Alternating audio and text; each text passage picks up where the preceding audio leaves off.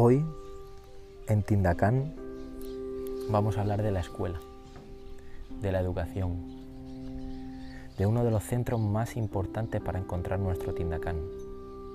Ese centro que nos tiene que descubrir qué es lo que nos gusta, qué es lo que amamos, qué es lo que nos hace diferentes. Pero siento adelantarte que por desgracia este podcast es una crítica al método de enseñanza actual, a lo que hay, a la enseñanza. Me encantaría usar este tiempo para decir lo maravilloso que educamos a los niños para que encuentren nuestro Tindacán, pero por desgracia no es así.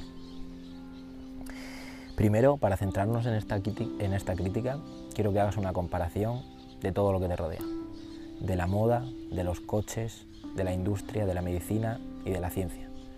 Que veas cómo evoluciona a lo largo de 10 años, de 20, de 30 Incluso un ejemplo más tangible, si coges el cine y ves una película de hace 20 años, ves cómo ha cambiado absolutamente todo. Los planos, la tecnología, la manera de vestir, la manera de peinarse, absolutamente todo.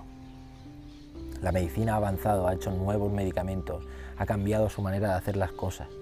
Los coches son mejores, más rápidos. La moda ya no se parece nada a como era hace 20 años. Pero si coges un profesor de hace 20, 30, 40, 100 años, si coges el método de enseñanza de décadas anteriores y coges el de a día de hoy, es exactamente lo mismo. Un profesor que da un temario y el alumnado debe recibirlo, debe escucharlo, pasivo.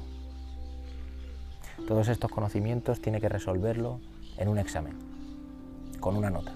Y el que saque mejor nota va a determinar quién va a tener más éxito en el futuro. Y va a dejar a los niños que no consiguen alcanzar esas metas de notas altas como el niño que va detrás, el niño retrasado, el niño menos inteligente. Esta crítica se basa fundamentalmente en que la escuela debería ser el centro primordial donde te enseñan tu tindacán, donde te enseñan a encenderlo, a qué es lo que te gusta, a potenciar las diferencias individuales, la escuela lo que hace es crear coches iguales, máquinas iguales, potencia lo que somos iguales. Y no hay dos niños iguales. No hay dos personas que nos gusten lo mismo. Nos enseñan que la inteligencia general es lo que determina el éxito en el futuro. El que saque mejores notas será el mejor niño en el futuro. Pero no nos enseñan la inteligencia emocional, esa que sí determina el éxito profesional y futuro. Esa inteligencia que te ayuda a conocer tus emociones, las del resto, saber transmitirla. Esa inteligencia tan importante que sí ha determinado científicamente que en el futuro te ayudará a tener una vida más feliz, más plena y más éxito profesional.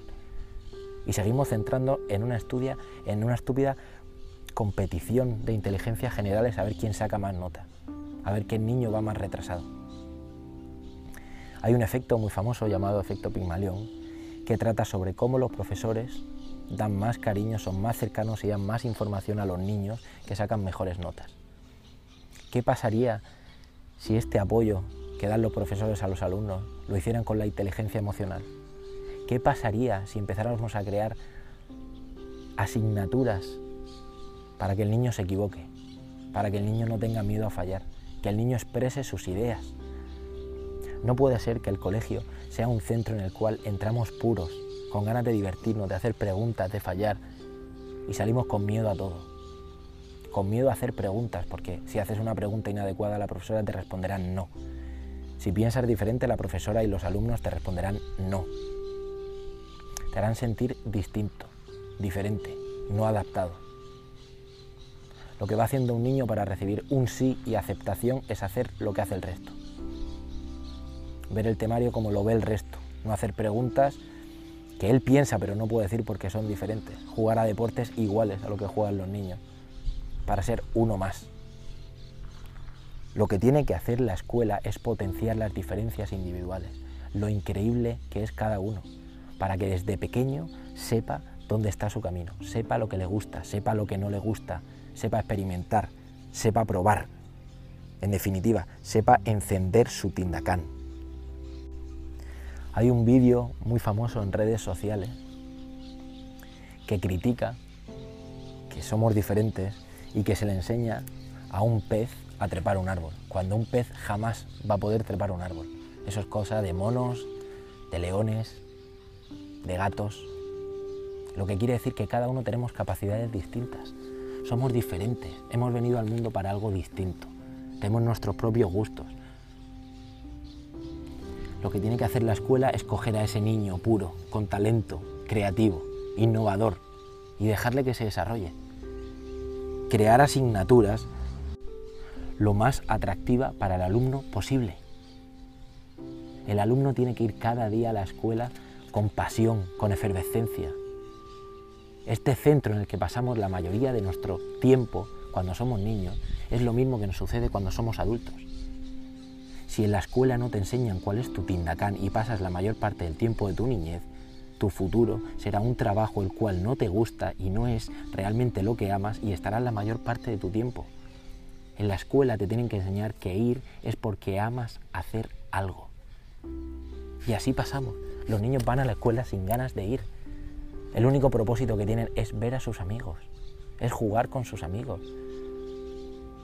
Creemos un método de enseñanza en el que se potencia las diferencias individuales, en el que el niño tiene ganas de ir porque se está conociendo, porque las horas le pasan volando, porque está aprendiendo lo que realmente le gusta. Si queremos potenciar en lo que todos somos iguales, solo, solo vamos a hacer máquinas. Máquinas que pasa lo que pasa, nos enseñan que la universidad es el mejor destino, es lo que tenemos que hacer, terminar el colegio para decidir una carrera. Una carrera que ellos mismos se encargan de decirnos en lo que somos mejores. Tú eres bueno en esto, haz biología que eres bueno. Tú eres como tu padre eres bueno en derecho, tienes muchas leyes, métete en la universidad de derecho. Pero no probamos, no experimentamos.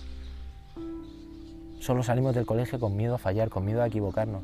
Y para ser igual que el resto, para tener una vida segura, para no tener problemas, terminamos haciendo lo que nos han dicho los profesores o nuestros padres. Voy a hacer la carrera más segura, lo que más se adecua a mí. La vida no consiste en eso. La vida consiste en ser feliz. Y ser feliz solo se consigue encendiendo tu tindacán. Y es tu tindacán el que te va a decir a lo que te quieres dedicar. La universidad es un buen medio para conocer, para aprender, pero no cuando todo está establecido se puede aprender del mismo modo por libros, por cursos externos. Hay muchísima gente que ha llegado a ser un número uno, una referencia. El mismo Steve Jobs, Amancio Ortega, no han ido a la universidad. No quiero decir que no ir a la universidad sea bueno, ni mucho menos. Solo quiero decir que cada uno tiene su camino, que tiene intereses distintos. Y que si queremos que la escuela empiece a ser el mejor medio para potenciarnos, tenemos que crear asignaturas para que los niños aprendan, disfruten, sobre todo para que tengan para que pierdan el miedo a fallar. Una asignatura donde fallen, donde piensen, donde pregunten, donde obliguemos al niño a fallar para aprender a levantarse.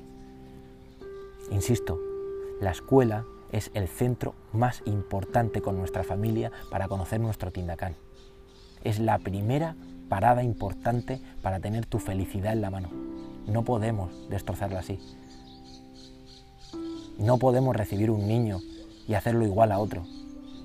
Eso se llama infelicidad, porque no todo el mundo tiene los mismos gustos, no todo el mundo tiene la misma meta. Y lo que hacemos es cortar las alas. Y la escuela lo que tiene que hacer es ponerte unas alas y darte agujetas en las mismas. Que tengas agujetas en las alas de volar, de probar, de experimentar, de que al día siguiente tengas unas ganas locas de volver a la escuela. Hay una frase muy famosa y muy importante que dice que los ancianos no tienen tiempo y los jóvenes no saben. ¿Por qué no hacemos que los jóvenes sepan a tiempo? ¿Por qué no hacemos que los jóvenes, cuando son pequeños, empiecen a saber lo que les gusta, en lo que son buenos, en lo que van a dedicar la mayor parte de su tiempo?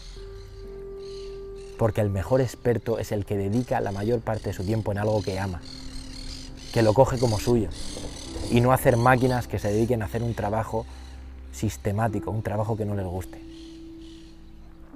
Para terminar, solo quiero decir que los profesores deberían ser tan valorados como los médicos.